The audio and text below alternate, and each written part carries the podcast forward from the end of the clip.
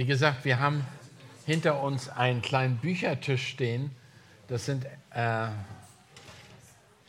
einfach nur Exemplare da, die man sich angucken kann. Ihr könnt bestellen, ihr könnt, äh, wir können die auch, die sind zum Verkauf da, aber erstmal wollte ich sie nur hier haben, damit jeder sich die angucken kann. Sind von verschiedenen Sachen. Shell wird darüber nachher am Ende noch ein bisschen was sagen. Die meisten kennt sie. Ähm, und die können wir auch Bücher empfehlen, Lektüre empfehlen für ziemlich alle Altersgruppen. Ähm, aber was nochmal, was wichtig ist im, ähm, in der ganzen, die Priorität der Eltern ist einfach die auch Verbindlichkeit gegenüber anderen Menschen in der Gemeinde, für sich als Leib Christi, äh, den, also wir wollen auch zu dienen. Ich habe gerade auch hier ein Buch, was du kannst ein Segen sein, das habe ich immer, fand ich sehr hilfreich. Äh, Jüngerschaft in der Ehe und Familie.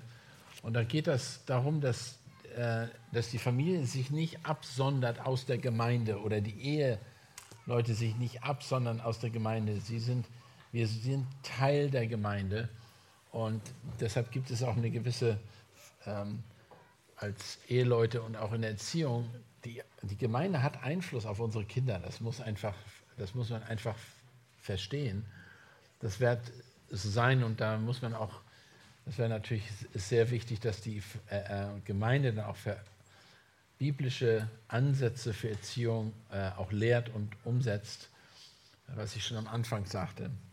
Ähm, zum Beispiel, wir wollen natürlich unsere Gaben einsetzen in der Gemeinde und dann haben wir natürlich noch Verpflichtungen zur Welt, als ein Zeugnis in der Welt zu sein durch die Familie. Und das ist interessant.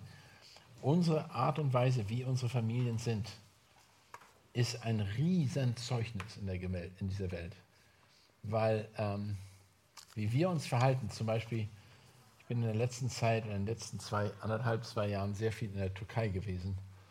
Und wir bauen, versuchen da etwas aufzubauen, eine Art, ein Trainingszentrum. Und das Erste, was sie mir gesagt haben, was für die am wichtigsten ist, was, wie sieht eine christliche Familie aus? Erziehung, Ehepaare und die ganze Sache. Das wollen die wissen, weil das ist die Grundlage. Und von der Seite hat mir das wieder deutlich gezeigt, wenn wir, wir sind ein Zeugnis nach außen hin. Die Leute sehen uns, die Leute wollen verstehen, wer wir sind. Und äh, die werden sich wundern, wenn unsere Kinder gehorsam sind, wenn, wenn wir einkaufen gehen und mitgehen und zuhören und gehorchen, dann werden einige Leute aufmerksam, sein. Vor allen Dingen, wenn du mehr als zwei Kinder hast dann auf einmal mit drei oder vier da längst tingelst und die sind ruhig und ziehen nicht an Muttis Mantel die ganze Zeit und sagen, ich möchte das, ich möchte jenes und weiß ich was. Nicht, äh, äh, dass das nur der einzige Maßstab ist. Der Punkt ist, Leute sehen, wie man sich verhält und, äh, und wie man mit den Kindern umgeht. Ist ein Riesenzeugnis auch des Evangeliums äh, in der Welt. Gerade jetzt in unserer Zeit. Gut, ich wollte nur wissen, dass das alles in Ordnung ist. Hausaufgaben zur Vertiefung der Prinzipienlektion, okay, da brauche ich nichts zu sagen, das ist okay. Das ist nochmal die Pause gewesen. Ziele der Eltern in der Lektion 2, was, was ihr auch tut.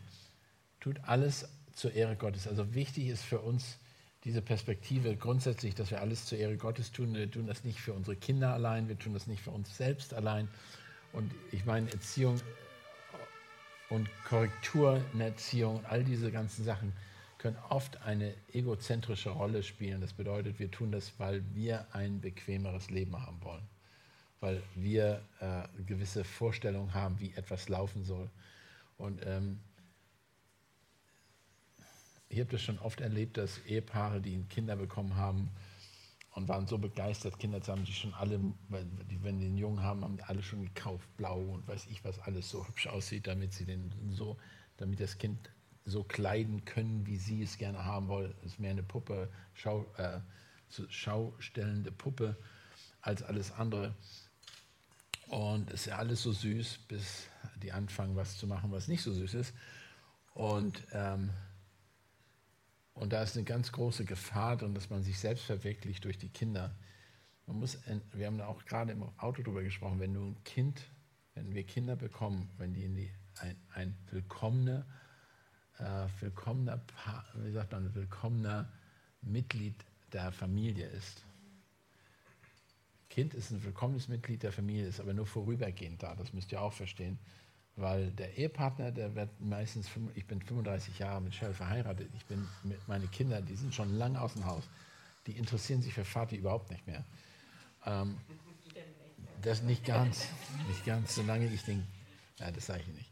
Äh, der Punkt ist aber, das ist wirklich eine andere Beziehung. Die Beziehung mit deiner, deiner Ehepartner ist langfristig, bis der Tod dich scheidet.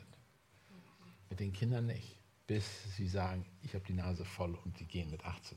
Spätestens mit 18. Das war für mich wenigstens mein Ziel immer. 18 raus. Ähm,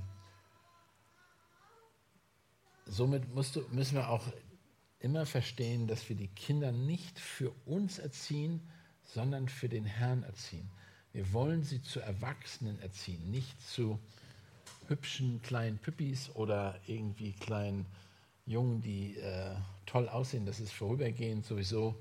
Und manchmal ist es gar nicht so lustig, wenn die etwas machen, was äh, wirklich jemanden anders verletzt oder wehtut. Punkt ist, wir wollen sie wirklich zur Reife in Christus erziehen, wenn es möglich ist. Und das hängt ja und dementsprechend auch eine Perspektive haben. Ähm, das ist eben Jüngerschaft vom ersten Moment an wo wir Kinder kriegen, wo Kinder die Welt äh, zu uns äh, als willkommenes Glied der Familie sind, möchte man sie dorthin erziehen, dass sie äh, erwachsen werden und Verantwortung tragen. Und am besten, das gehört, dass sie sich richtig verhalten innerhalb der Familie, innerhalb der Gesellschaft, innerhalb der Gemeinde und verstehen, was es heißt, ein ähm, sich so zu verhalten, dass sie kein Anstoß sind. Das ist nicht das höchste Ziel, sie, aber das ist ein Ziel. Dass sie natürlich Jesus Christus, das ist das Allerwichtigste, dass sie das Evangelium annehmen, aber das ist nicht alles. Wir wollen sie ja beibringen, zu lesen, zu schreiben, wir wollen ihnen beibringen, eventuell Fahrrad zu fahren, Auto zu fahren, sich richtig zu kleiden, in die Schule zu gehen, all diese Verantwortung wahrzunehmen und sich vielleicht auch um ihre Mutter kümmern, um, dass sie um 6 Uhr morgens Kaffee haben will und ähm, hatte noch gehofft, dass ihr wach seid, aber ihr seid nicht mehr wach. Äh, dass, sie, also nein, dass du denen beibringst, dass sie anderen dienen, auch nicht nur für sich selber da sind. Das hört sich komisch an, aber wir haben von Anfang an versucht, dass die Kinder, so, die Töchter haben sich haben Cheryl als Vorbild gehabt, um ihr die Aufgaben abzunehmen. Äh, es ging, aber das gibt Grenzen, logischerweise, ist ja logisch. Wenn ich nach Hause kam, hat meine Frau mich auf den Mund geküsst und wir haben uns umarmt und so weiter. Das dürfen die Mädels nicht tun. Die konnten nicht einfach kommen und das war, das war ein Kampf manchmal, weil sie wollten versuchen, mir ein Küsschen zu geben und das, ich habe immer die Wange hingehalten und die, die haben versucht hinzuwiegen. Aber das durften sie nicht. Das war einfach nur für meine Frau bestimmt und nicht für sie. Und solche Sachen haben wir ganz klare Abgrenzung gemacht, dass was Vater und Mutter für die alleine ist und was sie dürfen. Das war sehr oft ein Spiel. Ja, aber das war tatsächlich so. Und äh, wir haben so etwas Ähnliches wie eine Zeit gehabt, wenn ich nach Hause gekommen bin von der Arbeit oder vom Studium, dann haben wir Zeit für äh, Sharon. Ich hat, Sharon hat die Priorität. Somit habe ich mit ihr bewusst alleine Zeit verbracht. Die durften dabei sein, aber uns nicht stören und unterbrechen. Das ist auch nicht einfach gewesen. Wie lange das hat das durchgehalten? Ich weiß nicht, 10, 15 Minuten vielleicht. Aber der Punkt ist einfach, wir haben vielleicht eine Tasse Kaffee oder einen Tee getrunken oder einfach uns unterhalten. Wir waren einfach, wollten einfach äh, Priorität festlegen, hey, es geht um ja, ich erzähle ein bisschen, wie das gelaufen ist. Vielleicht würden manche Leute denken, ach, das ist so gesetzlich. Aber wir haben ja vier Kinder, die immer gleichzeitig reden wollen. Also vielleicht habt ihr Kinder, die ganz leise sind und ihr müsst sie sagen, also erzähl mal, erzähl mal. Aber unsere vier haben immer zur gleichen Zeit alle geredet. Und ähm, die sind Christian, ja ähnlich. Das ist ein Witz. Nee, aber ein Fleisch. Okay. Nee, aber wir haben gesagt, ähm, als äh, Vati nach Hause kam, wir haben das unsere Sofa-Zeit genannt. Also manchmal haben wir in der Küche einfach gestanden und ähm, ja, alle Kinder haben Daddy begrüßt und so, aber ähm, wir saßen dann am Sofa und wir haben versucht, unsere Kinder zu ignorieren. Vielleicht ist es, äh, das hört sich so lustig an, aber der, wir wollten, dass unsere Kinder einfach sehen, dass unsere Ehe ist für uns wichtig. Und weißt du, jeden Tag, der ist immer was zu tun im Haushalt, der ist immer, jeder ist sehr beschäftigt im Leben. Und wir wollten das unsere Kinder zeigen.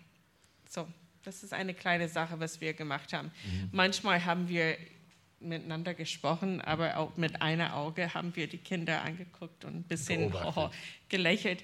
Aber es war einfach für uns, wir wollten, dass unsere Kinder sehen können, dass unsere Ehe wichtig ist.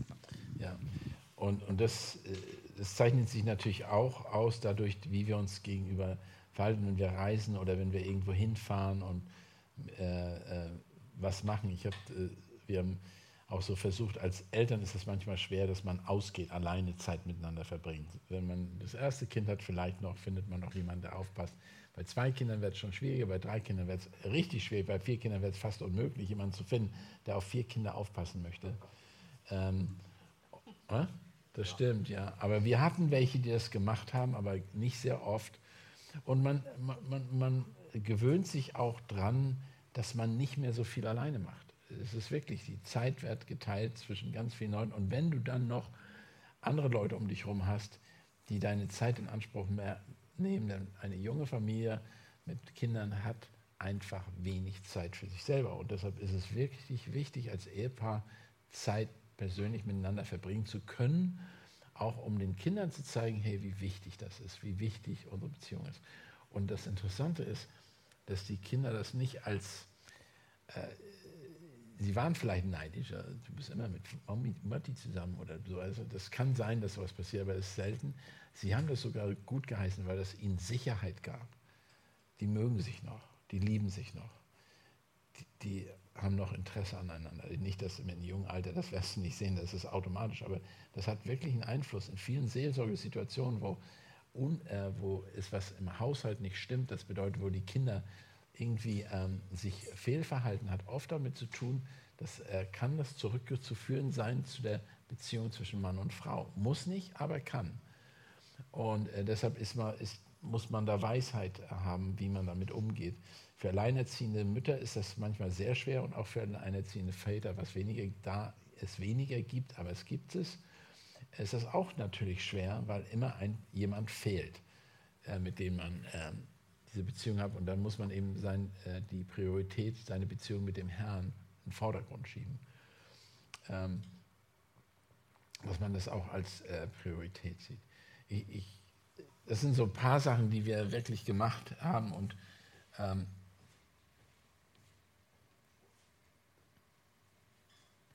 ja, und in, dem, in der Beziehung ist es auch eben wichtig, dass wir immer ähm, dass wir versuchen, den Kindern beizubringen, was sie selber für eine Verantwortung in der Familie haben.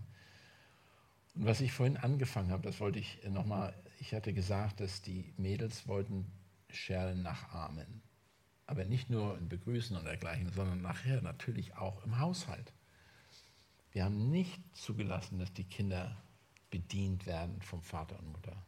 Das gibt es nicht sie konnten, auch wenn das länger dauerte und manchmal auch Probleme gab, sie mussten den Tisch mitdecken, sie mussten mit abräumen, sie mussten mit abwaschen, sie mussten mit, die mussten die Dinge machen im Haushalt und auch draußen im Haus, äh, auf dem Grundstück. Und wir haben selbst einen Garten zusammen gepflanzt und die haben Freude dran gehabt. Erst natürlich, oh, was für eine Arbeit und so weiter und so fort. Aber wenn die dann gesehen haben, was gewachsen ist, was draus geworden ist. Das ist alles Möglichkeiten, Kinder zu erziehen und zu zeigen, äh, dass ähm, Arbeit auch äh, Frucht trägt, tragen kann und auch ein, das ist die, äh, wie heißt es, ähm, Wirkung, Arbeit und ähm, Ja, ich komme gleich noch drauf. Ich denke immer, dass die Impfung mir so viel Kapazität im Kopf weggenommen hat. Entschuldigung. Man muss ja jemandem die Schuld dafür geben, richtig? Und warum nicht den Impfer? Ähm, die können sich nicht wehren, das ist einfach nur ein Serum gewesen. Ähm, Punkt. Aber wichtig ist einfach, den Kindern mit Beispielen einfach zu helfen. Die, ich habe auch, ähm, dass man Kinder zum Beispiel, ich empfehle, dass Väter ihre Kinder mit zur Arbeit nehmen. Nicht die ganze Zeit, aber manchmal. Wisst ihr, dass die, das Jüdische im, äh, im jüdischen Umgang, im hebräischen Kontext, haben die Väter immer einen Tag in der Woche die Kinder mitgenommen, um zu zeigen, was sie machen. Und die haben, ich habe das erlebt, wo ich in, in, in Los Angeles gewohnt habe. Da gab es eine sehr große jüdische äh, äh, ge, äh, ja, Gesellschaft sozusagen in der Gegend, wo wir nicht weit weg von wo wir waren. Und die sind tatsächlich mit ihren Söhnen gekommen und haben Sachen gemacht. Und damit die Söhne sehen, was ihr Vater macht, die anderen Tage waren sie natürlich in der Schule äh, oder dergleichen. Das, der Punkt war einfach, die, die Kinder sollten von uns lernen äh, und auch was wir machen. Und viele Kinder wissen noch nicht mal, was ihr Vater für einen Beruf hat oder was er macht. Irgendwann kam das bei uns auch raus. Da habe ich gesagt, hast du nicht aufgepasst? Also, das war so richtig lustig wo du den Kindern beibringst, wo wohnst du, Adresse und all diese ganzen Sachen beibringst und dann was die Mutter macht, was der Vater macht und so weiter. Ähm, dass das einfach wichtig ist, dass die Kinder von uns eben direkt lernen und auch im Haushalt mitzuhelfen, Essen zu kochen, weißt du, Spaß haben und auch äh, den beibringen, Dinge zu tun, die äh, wichtig sind. Jeder von meinen Kindern haben im EBTC mitgearbeitet für ein paar Jahre einfach haben gesehen, was wir machen, haben vor allen Dingen äh, gekocht oder weiß ich, was sie gemacht haben. Verschiedene Sachen haben sie gemacht, aber das hat uns, uns geholfen und im EBC vielleicht wäre das noch den, mit den Mitarbeitern, die erzählen sich wahrscheinlich immer noch, was da los war. Äh, aber der Punkt ist, wir haben sie mit einbezogen, wir haben, ich habe das als sehr wichtig empfunden und wir erzählen das als sehr wichtig und die Bibel zeigt das als sehr wichtig, dass wir ihnen äh, einfach mit ihnen Jüngerschaft machen und das bedeutet Zeit mit ihnen verbringen und die Prinzipien der Bibel praktisch beibringen. Und das in jedem Bereich. Ähm, und zum Beispiel die Hemden, äh, ich, ich habe immer frische Hemden normalerweise gehabt und wenn die, wo die angefallen, muss man natürlich vorsichtig sein dabei stehen, nicht, dass sie gleich ein Loch ins Hemd reinbügeln oder sonstige Sachen machen, aber wie man zum Beispiel ein Hemd bügelt oder wie man äh, Wäsche wäscht überhaupt, wie man besitzt, besitzt, besitzt, benutzt man eine Waschmaschine. Auf der anderen Seite habe ich erlebt, wie junge Damen zu uns kamen auf einen Sommereinsatz wir haben gesagt, hey, du bist ins Team eingeteilt, du darfst für die ganze Gruppe 20 Leute oder 15 Leute kochen und ihr macht Spaghetti mit Soße. Und die kamen zu uns und sagten, habe ich noch nie gemacht, wie macht man das? Und die waren 20, meistens um die 20. Dann dachte ich, wow, ich meine, ihr lächelt hier vielleicht alle. Der Punkt ist aber, dann hat meine jüngste Tochter denen beigebracht, wie man Spaghetti macht und Soße und für 20 Leute kocht. Und dann dachte ich auch, ich wünschte, dass die Eltern das jetzt sehen und sehen, was sie verpasst haben. Denn Schule ist nicht alles. Die Kinder zur Schule schicken oder große Ausbildung machen zu lassen, wenn die nicht. Die haben, viele junge Frauen haben Angst zu heiraten. Warum? Nicht, weil sie nicht heiraten wollen.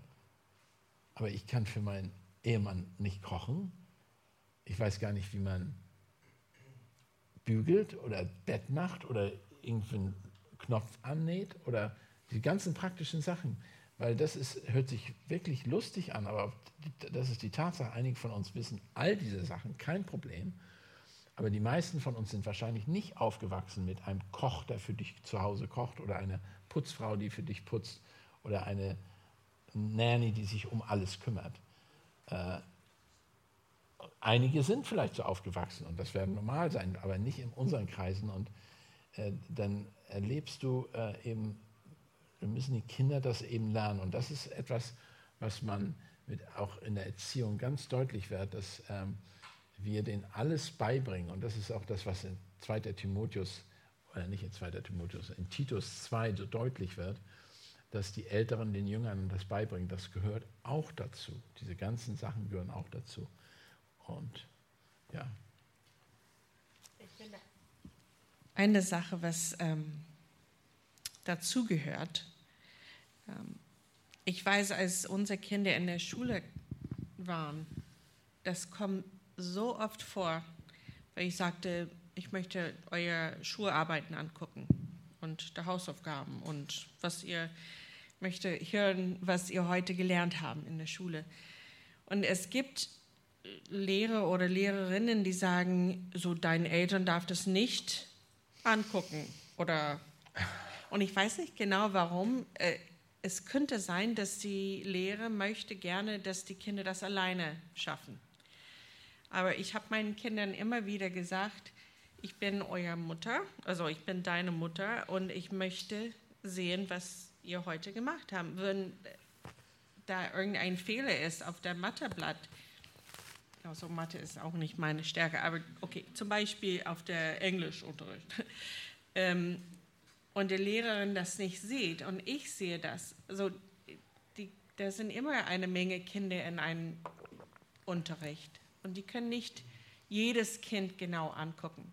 Aber ich sage, du bist mein Kind und ich habe die Verantwortung. Ich mache nicht deine Hausaufgaben für dich, aber deine Lehrerin darf nicht sagen, ich darf deine Sachen nicht angucken. Weil man hört das manchmal. Ich möchte nun euch ermutigen, dass auch wenn die Kinder in der Schule Dinge lernen und auch viele gute Sachen, es ist trotzdem unsere Verantwortung zu sehen, was die Kinder lernen oder beziehungsweise was sie nicht lernen. Und ähm, ja, es gibt ja auch heutzutage, die Kinder lernen auch Dinge über Evolution oder über, ja, es gibt ja verschiedene Themen. Mhm. Und es ist sehr gut, wenn wir das immer wieder, immer wieder fragen. Was habt ihr heute gelernt? Und manchmal. Ähm, und euch das anguckt. Die würden sagen, Guck. ja, nix. Ja. Aber man muss mehr fragen. Und, ähm, Hast du Hausaufgaben auch? Nö, habe ich auch schon alles gemacht. Ja. Ich will raus, die warten draußen. es ist nur ein, noch ein Aspekt, die wir haben auch die Verantwortung für unsere Kinder, auch wenn jemand anders sie unterrichtet. Ja. Dieser Aspekt, dieser, dieser Teil könnte man einen ganzen Abend oder einen ganzen Nachmittag drüber sprechen, weil wir als Eltern, wie gesagt, der Erziehungsauftrag liegt bei den Eltern, nicht bei irgendjemand anders. Bedeutet, Erziehung ist vollumfänglich. Alles, was ein Kind lernen soll, soll es durch die Eltern lernen. Nicht von irgendeiner Schule. Steht nirgends in der Bibel. Ihr werdet zur Verantwortung vor Gott gezogen was eure Kinder lernen und gelernt haben. Das ist einfach nochmal sehr wichtig, das zu klarzustellen. Das bedeutet, wir können nicht passiv zugucken, was die Schulen uns beibringen. Wir müssen proaktiv sein. Für einige von uns sagt, oh, das gibt es ja gar nicht. Ich muss als alleinerziehende Mutter, ich muss zur Arbeit gehen, habe zwei Kinder, die in die Schule gehen. Wenn die nach Hause kommen, muss ich noch weitermachen und noch mehr arbeiten. Ja, in gewisser Weise ja, weil du kannst nicht erwarten, dass die Schule das äh, übernimmt diese Verantwortung, tut sie nicht, das haben wir schon mitgekriegt leider. Die haben ganz andere Philosophien, andere Ziele, als wir sie haben. Es geht da nicht um nur Lesen, Schreiben und, und ähm, Mathe lernen oder so, sondern es, die haben eine politische und andere philosophische, antigöttliche Ziele vor Augen. Mittlerweile, leider ist das so. Das bedeutet, die Herausforderung an die Eltern ist viel, viel, viel größer mittlerweile, weil du etwas auch teilweise, was sie gerade beigebracht bekommen haben, vielleicht sogar verändern und sagen musst, das ist aber nicht wirklich wahr, was da steht. Ich will jetzt nicht gegen die Lehrer sein, aber das ist, wie die Bibel das lehrt. Das sind die Grundprinzipien. Zum Beispiel die ganzen Gender-Sachen, das ist, das, ist, das ist nicht, das existiert nicht. Wenn ihr die Bibel lest, das erste Buch Mose, Mann und Frau wurden von Gott geschaffen und es wurde kein Zwischending geschaffen. Ähm, und nirgendwo in der Bibel steht, dass Homosexualität natürlich ist. Das ist unnatürlich. Überlegt euch das mal. Wenn Gott das so geschaffen hätte, dann hätte er die Welt gleich von Anfang an wieder zerstört. Homosexuelle können keine Kinder bekommen. Das begreift jedes Kind. Nur mit Medizin mittlerweile können, weiß ich was machen, aber das ist nicht normal, das ist nicht natürlich, das ist einfach nicht unnormal. Nur Mann und Frau können Kinder bekommen und können sich fortpflanzen und können die Welt bevölkern. Und da steht auch das, das ist der Auftrag, den wir bekommen haben. Und dadurch ist der Erziehungsauftrag in unseren Händen. Das bedeutet nicht, dass ich jetzt gegen die Schule kämpfe oder gegen das System kämpfe, gar nicht. Aber wir lernen das Gute und müssen aufpassen, was unsere Kinder lernen. Und teilweise müssen wir das korrigieren. Und das war, Shells hat diese Aufgabe wahrgenommen, deshalb mit vier Kindern da kannst du nicht noch nebenbei arbeiten. Das ist unmöglich. Die einzige Arbeit, die du machen kannst, ist im Haushalt oder aus dem Haushalt raus. Sprich, es gibt natürlich Möglichkeiten. Und nicht jede Frau kann sowas leisten. Äh, man muss dazu auch eine gewisse Begabung haben und das auch nicht gefordert. Äh, Hausfrau zu sein ist eine voll, eine hundertprozentige Aufgabe. Wie, viel, wie viele Stunden arbeitet eine, eine Mutter, eine Hausfrau? Wie viel war das noch? Und wie viele Tage die Woche? Vier Tage die Woche, 36 Stunden pro Woche. Kann ich mal, wer, wer ist doch, ist doch eher, wie, wie, viel Tage, was, wie viele Stunden Schlaf kriegt ihr? Sechs Stunden manchmal? Das ist gut. Hm? Nee, ich sag, ich, ich, ich verstehe die Welt nicht. Ich meine, das sind Mathematiker. Die Leute verstehen doch, dass eine Frau, eine Mutter mit vier Kindern oder drei Kindern, die hat ihre Hände voll zu tun. Wenn die wollen, dass ein, eine Mutter oder dass eine Familie morgens im Gottesdienst erscheint um 9 oder 10 Uhr, alle sollen gewaschen sein, alle sollen normale Klamotten anhaben, die Haare mehr oder weniger gekämmt, die sollen gefüttert worden sein, die sollen gegessen haben. Da hat sie schon zuvor, bevor sie überhaupt in den Gottesdienst kommt, hat sie drei Stunden wahrscheinlich schon daran gearbeitet, dass alle fertig werden. Und dann soll sie das Essen auch noch fertig haben, wenn die aus dem Gottesdienst kommen. Sonst fangen die ja wieder an zu mosern. Äh, Tatsache ist, Erziehung ist riesig. Ist, äh, ich, und ich habe so viele verschiedene Gespräche gehabt und auch, auch mit Leuten, äh, ich meine, selbst in unserer Gemeinde, wir haben sehr viele junge Ehepaare mit, viel, mit Kindern. Und auch beim EWC haben wir viele junge Ehepaare, die in der Leitung sind und mit Kindern. Und keiner von denen hat viel Freizeit, die einfach mal ein Hobby nachgehen können und Fußball spielen können oder sonstige Sachen selber, weil das machen sie nur, um mit den Kindern zu spielen, aber nicht für sich selber. Hobbys habe ich an Nagel gehängt, wo ich Vater wurde und wo ich, haben wir alle, Shell hat Ballett getanzt, damals sie hat Ski gefahren, ich habe Windsurfing gemacht und gesegelt. Das habe ich seit 20, 30, 35 Jahren nicht mehr gemacht der Punkt ist nicht, dass ich das nicht machen möchte. Der Punkt ist einfach, das ist nicht mehr auf der Agenda. Das kannst du nicht mehr machen. Was wir machen können, ist die normalen Sachen, putzen, essen und am Essen, da, das Hobby haben wir weitergebracht. Äh, putzen war nie unser Hobby, aber äh. wir haben gesagt, Essen dürfen wir als Hobby haben. So, ja, man ja. kocht zusammen und dann isst. Und einige Sachen kann man dann wieder mit den Kindern auf, äh, aufbauen, zum Beispiel, was ich von Nikalina, einer unserer Ältesten, da das toll gemacht, er ist mit den Kindern dann hat er den Surfen beigebracht und hat Sachen zusammen gemacht mit denen. Und dann ist es wieder so ein Hobby, aber das hat er auch nicht lange verfolgt, weil es einfach schwer ist. Das ist. Du kannst nicht, wenn du, er hatte sechs Kinder, du kannst einfach nicht mit ein, zwei Leuten, ein, zwei Kindern was machen und den Rest zu Hause lassen. Das geht nicht. Und äh, du kannst nicht, wenn ein, ein Freund von mir, der, der hat mittlerweile 13 Kinder, da hat sich ein Motorrad gekauft. Ich sage, wie kannst du? Ja, das ist verrückt. 13 Kinder ist extrem. Nein, ich, ihr kommt vielleicht aus großen Familien. Ich sage nichts Negatives, aber das war viel. Aber ich sage, ich habe zu ihm gesagt, wie kannst du dir ein Motorrad kaufen? Ja, dann kann ich alleine fahren.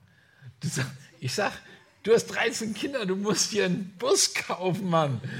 Und er hat sich auch einen Bus gekauft, einen neuen Führerschein ge ge gekriegt.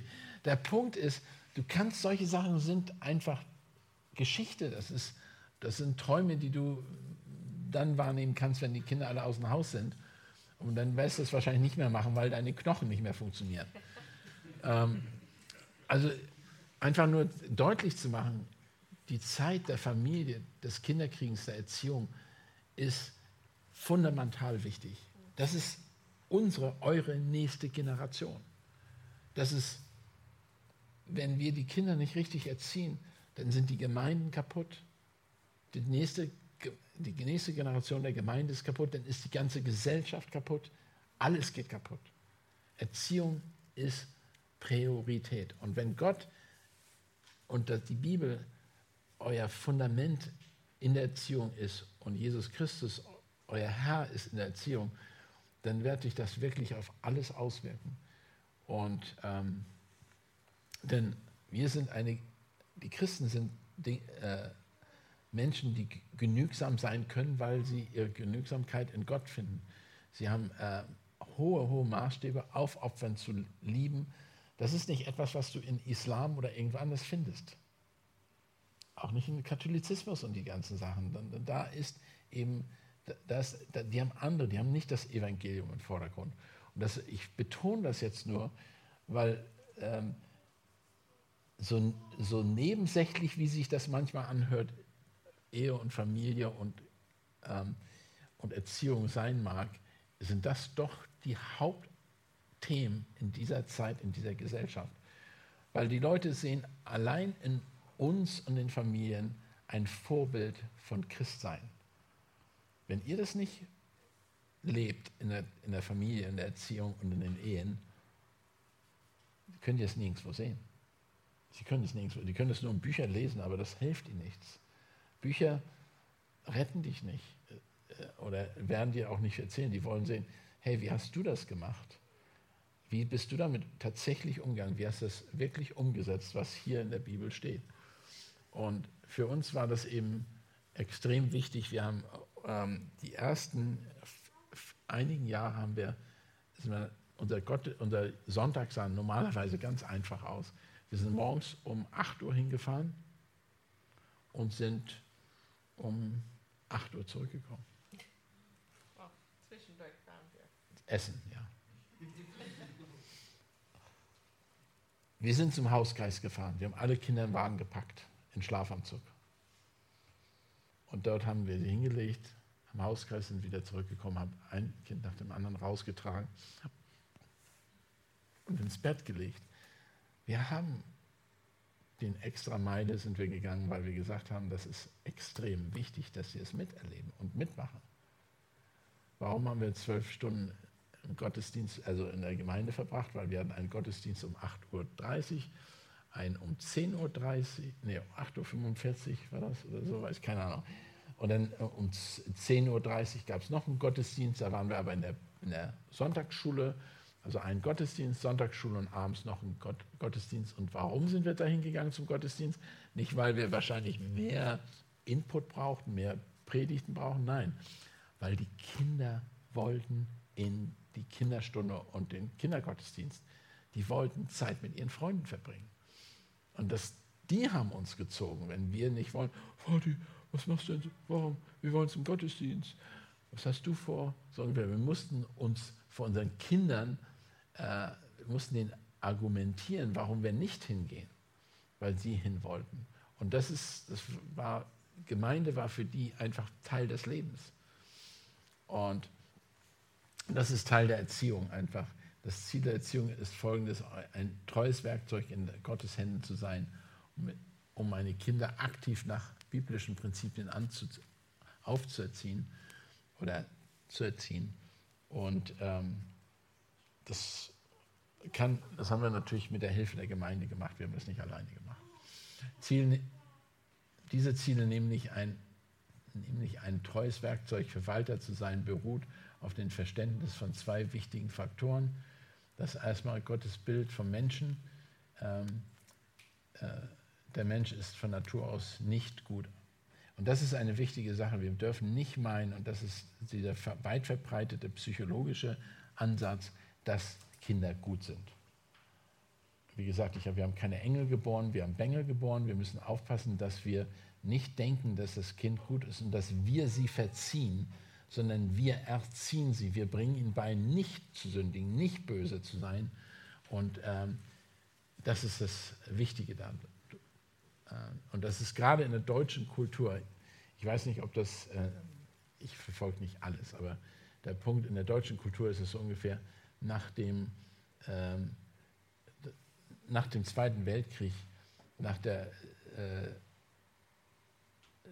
total autoritär erlebt, er, erzogen worden ist vor dem Zweiten Weltkrieg und während des Zweiten Weltkrieges, ist das Pendulum der Gesellschaft umgeschwungen und da haben sie gesagt, lass uns anti-autoritär erziehen. Ich meine, das ich, nicht alle, aber das ist, man kann das wirklich sehen. Anti-autoritäre Erziehung, man lässt die Kinder machen, nicht ganz machen, was sie wollen. Man will sie ja doch schon beeinflussen, aber Eltern sollen keine Autorität haben und die Autorität wird in Frage gestellt, grundsätzlich. Und das hat dazu geführt, dass, die mit, dass es eine ganze Gruppe von äh, jetzt Erwachsenen, meine Generation mehr oder weniger gab, die, ähm, die verrückte Sachen sich ausgedacht haben und erfunden haben und jetzt die Leiter solcher Sachen sind. Und ähm, das hat zu viel Zerstörung geführt. Die Bibel zeigt sehr deutlich, dass jeder Mensch ein Sünder ist und wir müssen dagegen arbeiten. Ja, ja. Das bedeutet aber nicht, dass wir unsere Kinder nicht lieben und dass wir sie nicht süß finden und dass wir uns nicht opfern. Also manchmal, das hört sich sehr hart an. Die Kinder sind äh, böse geboren, dass wir unsere Kinder nicht lieben. Also man muss das vielleicht hier gar nicht sagen. Aber ähm, ja. Oh, ja, Warum? Ja, das einfach betont. Ich glaube, jeder von uns weiß das. Jeder von uns kommt aus Gemeinden, die das lehren, äh, dass der Mensch ein Sünder ist und dass äh, wir äh, korrigiert werden sollen durch die Lehre der Bibel und durch eine biblische Erziehung. Aber trotzdem, und wo, wo wollen wir damit hin? Wie wollen wir Leuten beibringen oder Kindern beibringen, dass sie Sünder sind? Was, was bringst du ihnen bei? Gottes Maßstab ist Perfektion, oder? Heilig. Seid heilig, denn ich bin heilig. Also wenn du deinen Kindern sagst, dass sie heilig sein sollen, sprich, dass, dass das das Ziel ist, was wird in ihnen vorgehen? Was passiert in denen, wenn du das sagst? Ja, du, du musst aber gehorchen. Und dann sagt dein Kind, ich kann aber nicht gehorchen. Ich habe es versucht, seitdem ich geboren bin, dir zu gehorchen. Ich kann es nicht. Verändert sich das dann Maßstab Gottes? Nein. Das ist genau, wo das Evangelium reinkommt. Ich habe meinen Töchtern gesagt, mehrmals gesagt, sie sagen, wir können aber nicht, wir können euch nicht gehorchen. Oder sie, die haben das natürlich in Singular, die haben gesagt, ich kann euch aber nicht gehorchen. Ich bin nicht in der Lage, ich sündige immer wieder, ich tue immer wieder das Böse. Dann sage ich, das ist genau, wir wissen, dass du es nicht kannst. Deshalb ist auch Jesus Christus für dich gestorben. Genau deshalb. Wir müssen denen das Evangelium sagen. Ja. Und ich kann mich genau erinnern, als das passiert ist in unserem Familienleben. Also ich kannte das Evangelium. Aber ich weiß noch, als unsere Kinder in dem Alter kamen, wenn die das Evangelium verstehen könnten und der Unterschied zwischen Gehorsam oder Ungehorsam und man das sowas verstehen könnte. Und wenn zum Beispiel unsere älteste Tochter sagte, ich kann das aber nicht. Und ich war so mit am Weinen, weil ich fand es so traurig, dass sie wollte gehorsam sein, aber könnte nicht. Und ich habe praktisch mitgeweint, weil ich fand es so traurig. Und Christian saß da und er war so, yes, sie hat das verstanden. So, und ich dachte, das war der Unterschied zwischen uns. Ich war noch, nie, ich habe das nicht verstanden, wie gut das ist, dass ein Kind das versteht. Gut, dass wir ein Ehepaar sind, weil ich brauchte ihn, er brauchte mich für manche, manche Dinge. Alles, Aber ich bin so froh, dass ich das wirklich live miterleben dürfte, mhm. weil davor ich habe das nicht verstanden, wie wichtig das ist. Also wir müssen das Gesetz Gottes lehren. Wir müssen die, Rat, äh, die Ratschlüsse Gottes lehren. Wir müssen das unseren Kindern beibringen, dass Gott Heiligkeit verlangt. Und das, das ist ja das ganze Alte Testament zeugt ja davon, was das bedeutet, wenn ein, das Volk Israel das nicht getan hat. Hat ganze Völker ausgerottet, weil sie ungehorsam waren. Und das müssen wir müssen auch so, äh, da sollen wir nicht drüber hinweglesen und sagen, und wir können aber fragen, warum? Mussten die jetzt denn sterben? Und die sagen, es ist ungerecht, es ist nicht richtig, weil, weil die einen natürlich an sich selber denken, ich kann auch nicht das Richtige tun. Und äh, soll Gott mich auch umbringen? Nein, natürlich nicht soll er dich nicht umbringen. Aber der Punkt ist, die müssen eben kommen, das, dann verstehen sie etwas, das heißt, dass Gottes Lamm ähm, die Sünde der Welt getragen hat und diese ganzen Aspekte der Namen, der Namen Jesu Christi, was er war für uns. Er war nicht nur ein Retter, er war, also wirklich Versöhnung zwischen Menschen und Gott hergestellt. Aber das müssen die durch die ganzen Geschichten hindurch lernen, die, die ganze Heilsgeschichte, die sich durch das ganze Alte und Neue Testament hindurchzieht. Und, äh, und das dauert lange, Leute. Dass, dass ein Kind innerhalb der ersten Jahre zum Glauben kommt, ist sehr selten, äh, weil sie eben in einer verdorbenen Welt leben und auch mit den Strom mitschwimmen, der gegen das Evangelium ist. Und, äh, und sie, sie werden äh, denken und, und in die Situation kommen, wo sie sagen, Gott ist ein Spielverderber. Ich darf nichts machen. Weil sie denken, sobald ich Gott vertraue, ist die Freude vorbei. Aber das Schlimme an der Sache ist, dass es eine Lüge ist. Das ist eine absolute Lüge. Gerade wenn du wiedergeboren bist, wenn du Gott kennst, bist du frei. Weil du weißt, dass Gott dich äh, gerettet hat, dass du bist frei von Sünde. Du darfst, du darfst gehorsam sein, du kannst Gott gefallen und vor allen Dingen hast du ein, eine Ewigkeit vor, äh, vor Augen. Und das ist eben das, was die Kinder müssen lernen, wie wir damit umgehen, wie wir das erleben, wie wir das sehen. Wenn die sehen, dass wir Leuten von Evangelium erklären und mitnehmen, auf, ich bin Evangelisation auf der Straße, wir haben die Kinder mitgenommen, dass sie sehen, warum wir mit den Menschen darüber sprechen und dass sie auch erleben, wenn einer tatsächlich zum Glauben kommt und die Freude, die, die, die, die am Anfang, wo sie total zerbrochen sind, weil sie sehen, wie schlecht sie sind und dann auf einmal sehen, dass Gott Gnade geschenkt hat und ihnen neues Leben gegeben hat. Und das ist alles Teil der Erziehung. Und das kommt im Einzelnen, also wir müssen wirklich da äh, nicht vergessen, wir müssen, das Ziel ist, das Herz zu erreichen. Es ist nicht das Ziel, äh, sie gut zu kleiden, damit sie überall gut aussehen. Und äh, ihn, und das, das tun wir leider auch, aber weißt du, richtiges Verhalten beibringen. Wir bringen ihnen richtiges Verhalten bei, damit sie nicht ein Anstoß in der Gesellschaft sind, richtig? Äh, wir, wollen, und was wir oft machen, ist, wir helfen denen nur, als Sünder gut dazustehen.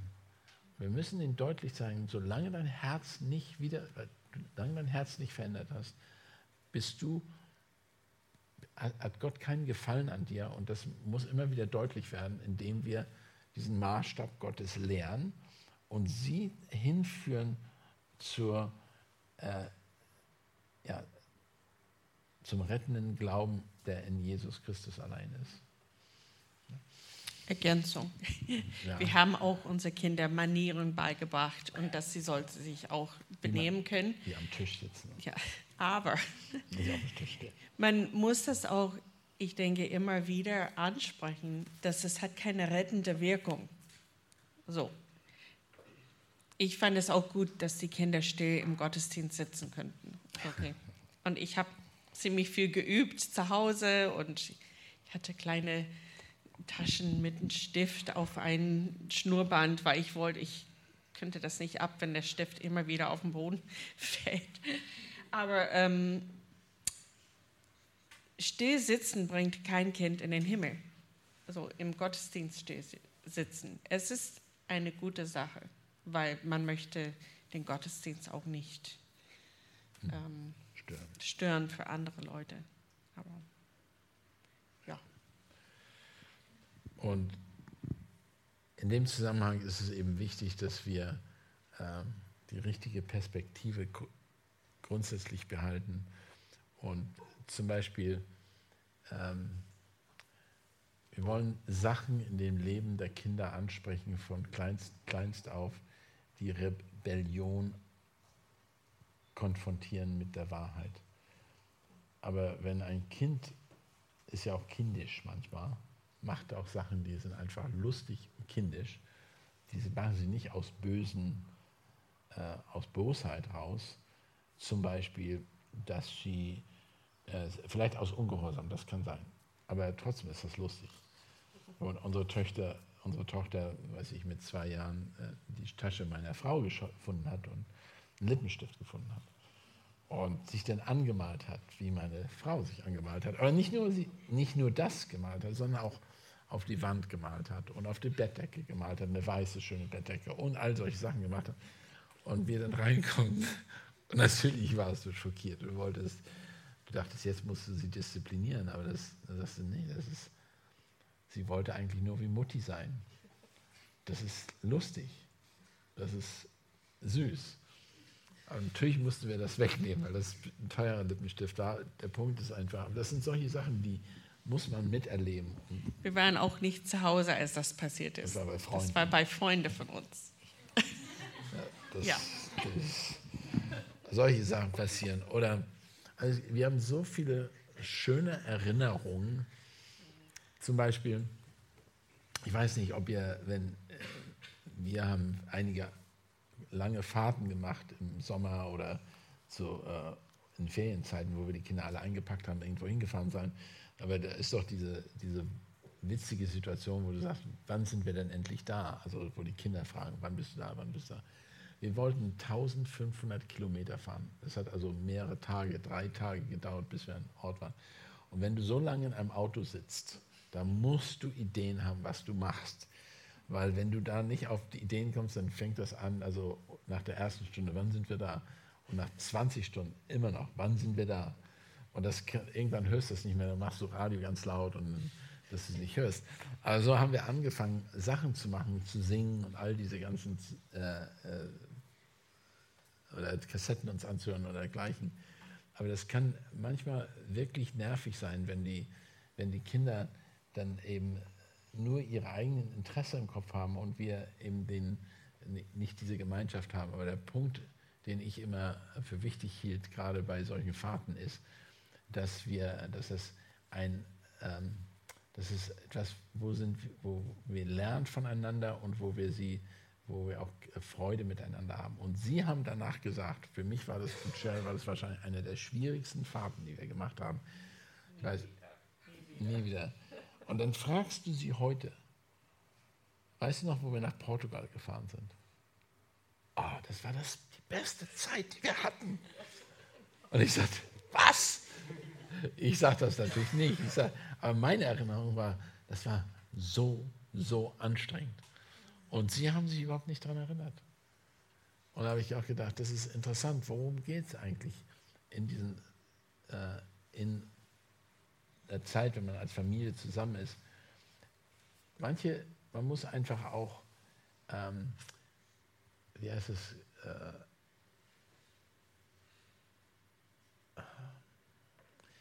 Geschichte sozusagen für die Familie, was, was nennt man das? Tradition. Tradition haben. Man muss irgendwas erleben, was man nie vergessen wird. Und manchmal sollen natürlich möglichst positive Sachen sein, nicht negative Sachen. Und das war einer so von den Sachen, die ich, äh, die wir nicht ganz als positiv sahen, aber sie total als positiv haben. Und, ähm, und in dem Prozess haben wir natürlich auch, da, wir waren damals nach Portugal gefahren, um dort, sollte ich predigen für einen anderen Prediger, der wiederum zu meinen, woanders hingefahren ist, um zu, für mich zu, etwas zu machen. Wir haben so Austausch von äh, Kanzeln gemacht, also von von äh, Predigten gemacht. Und wir mussten aber allerdings auf sieben Hunde aufpassen. Die hatten einen Zwinger mit sieben Hunden und die Hunde mochten mich nicht. Ich konnte nicht in Zwinger reingehen. Aber die Kinder durften rein. Und die haben sich gefreut, wenn die Kinder gekommen sind. Wo ich gekommen bin, haben sie mich ausge wirklich geknurrt und gebellt und weiß ich was alles. Da habe ich gesagt, das war, eine, das war wirklich gut. Da, haben sie sich mal, da durften die etwas tun, weil ich es nicht tun konnte. Sie mussten einfach arbeiten und ähm, sich um die Hunde kümmern. Und das war jeden Tag, mussten sie den Essen geben, Wasser geben, morgens und abends und ausgehen. Ja. Okay, ich, ähm, hier geht nicht der Dampf aus, aber ich wollte Ähm,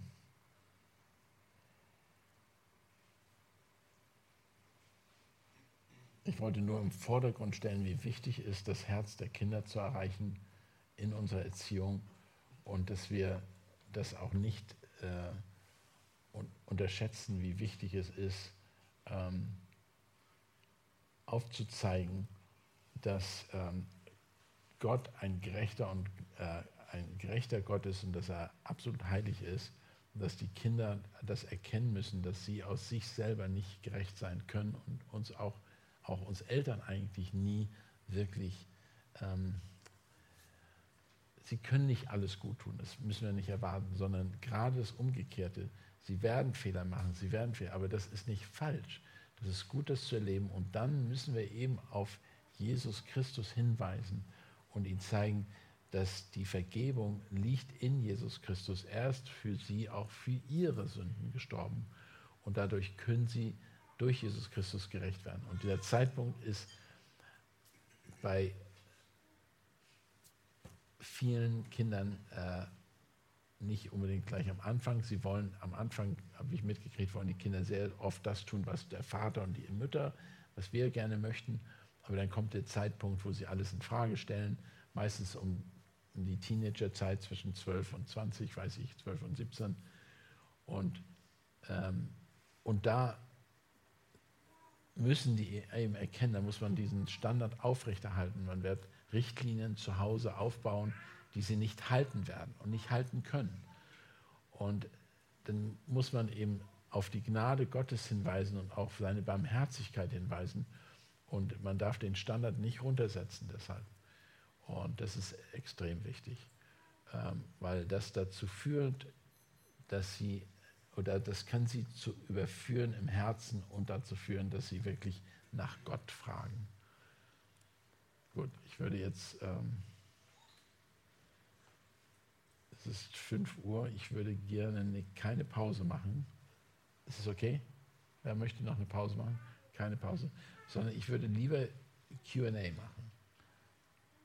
Fragen und Antworten. Ich habe hier eine Frage vorliegen, aber es gibt noch bestimmt andere Fragen oder Ergänzungen. Wir können auch lernen.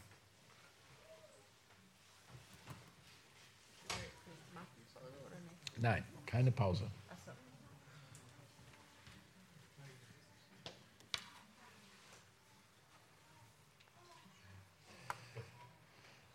Ich habe eine, ganze, hab eine ganze Liste von Unterlagen, aber ich weiß nicht, ob die so hilfreich sind, weil die, das Seminar, was wir gehalten haben, wir haben einmal ein Ehe, einige von euch kennen das auch, wir haben ein Eheseminar gehalten, das war mehrere Wochenenden. Wir sind auch bereit, noch mehr zu machen und auf verschiedene Altersgruppen einzugehen. Aber jetzt würde ich gerne die Zeit nutzen, wenn ihr Fragen habt bezüglich Erziehung. Ich möchte nicht einfach nur ins Blaue hineinreden oder wir wollen nicht ins Blaue hineinreden sondern wollen ganz konkret euch Fragen beantworten, die euch auf dem Herzen brennen.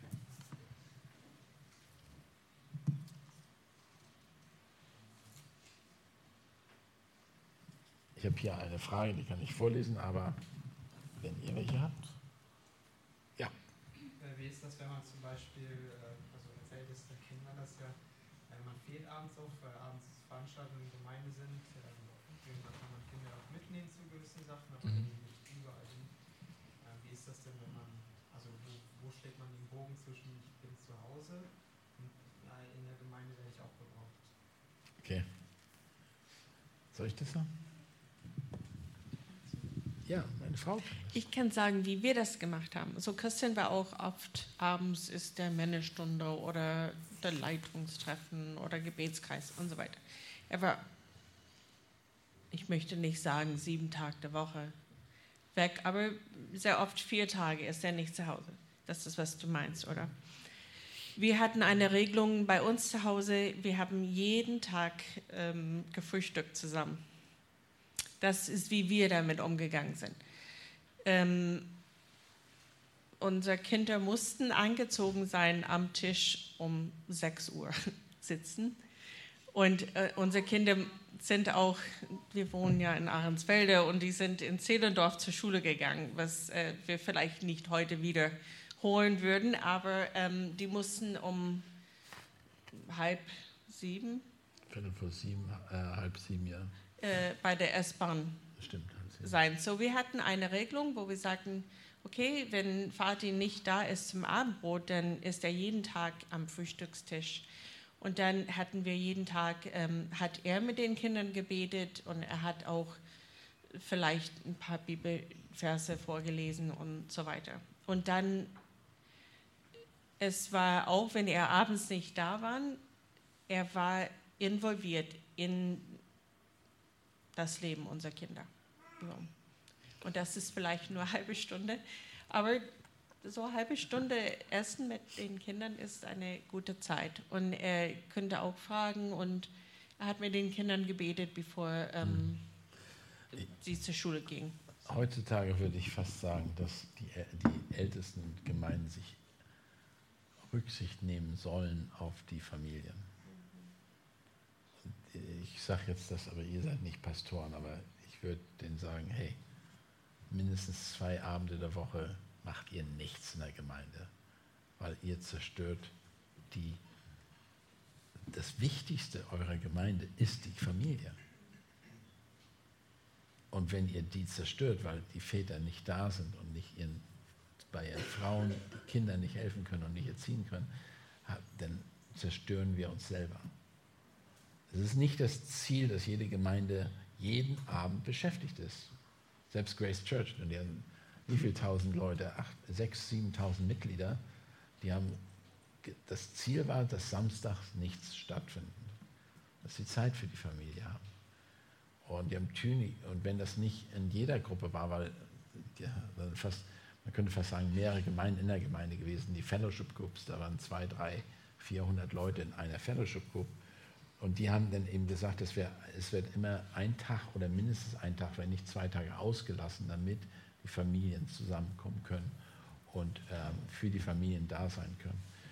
Ich will das jetzt nicht als Gesetz machen, aber ich, ich glaube, ich habe so viel Erfahrung, dass eine Gemeinde muss nicht alles die ganze Zeit die Menschen beschäftigen. Unser Ziel ist, wir kommen zusammen, uns zu versammeln, um uns zu, aufzubauen und am Sonntag oder während der Woche Hauskreise und dergleichen. Aber wir müssen uns nicht als Gemeinde isolieren von der Welt. Wir müssen auch in die Welt hinaustragen, das Evangelium hinaustragen. Wie können wir das machen, wenn, das nicht, wenn wir keine Zeit mehr dafür haben? Ich will damit nicht sagen, dass es falsch ist, dass man in der Gemeinde was macht, aber auch je, nicht jeder mit, jeder Leiter muss bei jeder Veranstaltung dabei sein. Also ich, äh, ich nehme das auch, ich gehe einfach nach Hause, sorry. Und ich sage dann auch den anderen Ältesten, ich muss zu Hause sein, weil ich die Priorität bei meiner Familie oder bei meiner Frau sehe und hier meine Mutter wohnt auch zu Hause, ich kann nicht immer weg sein. Und ich bin sehr viel unterwegs. Und ich glaube, das ist einfach wichtig, dass man eben ähm, eine, eine Einstellung mitbringt in die Leitung einer Gemeinde, dass die Familie extrem wichtig ist. Das ist wirklich, wenn das nicht da ist, nicht dieses Verständnis da ist. Ich spreche nicht, dass man, nicht davon, dass man nicht Opfer bringen kann. Aber eine Familie zu opfern, das ist nicht das Ziel. Das siehst du nirgendwo in der Bibel. Das steht nirgendwo in der Bibel steht das. Leute, ihr, das ist, das ist Kirchenkultur oder Gemeindekultur, die sagt, man muss an allem teilhaben. Man muss überall dabei sein. Musst du nicht. Und wenn ich jemanden anrufe und sage, wo bist du? Und die sagt, ah, wir sind als Familie zusammen, wir haben gerade Abend gegessen und wir wollen jetzt zusammen, ich möchte Zeit mit meinen Kindern verbringen, dann würde ich sagen, go for it. Das ist super, mach das. Ja, mach das nicht anders. Ähm, das bedeutet aber nicht, dass man überhaupt nirgendwo daran teilnimmt. Das ist, also, äh, das man muss das Pendulum richtig haben. Wir sind, ich, dadurch, ich habe im Moment eine solche Arbeit, die macht es super schwer, abends über irgendwo hinzugehen, weil ich bin die ganze Zeit mit Amerika im Gespräch und die fangen neun Stunden später, wenn das, hier, wenn das bei uns 18 Uhr ist, äh, ist es bei denen 9 Uhr morgens. Und das bedeutet, wenn die wollen bis 12 Uhr mit mir sprechen, mittags, dann bin ich, dann ist es schon 9 Uhr abends. Und wenn ich dann Anrufe bekomme, wo ich Konferenzgespräche haben muss um, oder Seelsorgegespräche haben muss und das mitten in diesen in diese Zeit fällt, dann kann ich an wenigen Sachen teilnehmen. Dann bin ich einfach zu Hause. Und aber das ist was anderes natürlich. Wie viele Leute haben wir, die auch in unserer Gemeinde, die Arbeitszeiten haben, die gar nicht, die das sehr schwer machen. Deshalb, ich habe auch sowas gemacht. Ich habe gerade mit, mit, äh, mit Männern habe ich mich sehr oft frühmorgens getroffen. Um 6 Uhr. Ähm, ich hatte damals in Braunschweig noch, da habe ich eine Männergruppe gehabt. Ähm, viele haben bei VW und so weiter gearbeitet damals, die um 6 Uhr morgens anfing. Haben wir äh, zusammen äh, Bibelarbeit gemacht und dann Frühstück gegessen und die sind zur Arbeit danach gebetet und die sind zur Arbeit gegangen. Aber einige sind früher gegangen, andere sind später gekommen, aber wir hatten, wir waren nachher jetzt über 20 Leute, Männer, weil die sich so einge, die haben vor der Arbeit haben sie diese, diese Gemeinschaft gehabt und das war wichtig. Und da habe ich auch gesagt, das ist auch gut, weil ihr dann nicht die Zeit wegnehmt von euren Familien, euren Frauen, weil morgens sind die Kinder meistens nicht wach, die haben, sind abends am, am Abendessen gewesen. Eine andere Sache, die, die ich auch empfohlen habe, das hat ein anderer Bruder mir gesagt, macht das Samstag morgens ganz früh, wo sich die Männer treffen, weil bis 9 Uhr sind die zurück und da stehen die anderen auf. Sprich, die waren, haben diese Gespräche gehabt, sind um 8 Uhr bis von 6 Uhr bis 8.30 Uhr. Sie haben noch Brötchen gekauft, nach Hause gefahren und die sind alle aufgewacht. Oh, toll, Vati ist da mit Brötchen und so. Alles klar, wissen gar nicht, dass er schon zweieinhalb Stunden sich getroffen hat. Aber das ist nicht zu Lasten der Familie gefallen.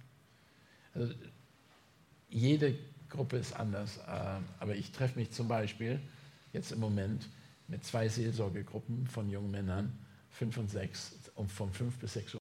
Ich empfehle das nicht jedem. Das ist nicht, einige Leute sind noch nicht wach und das nützt mir auch nichts, wenn jemand da sitzt. Und also, äh, andere Leute sind wach. Okay, gute Frage, wichtige Frage. Die Balance zwischen Gemeinde, Familie und Beruf ist manchmal richtig herausfordernd. Ja.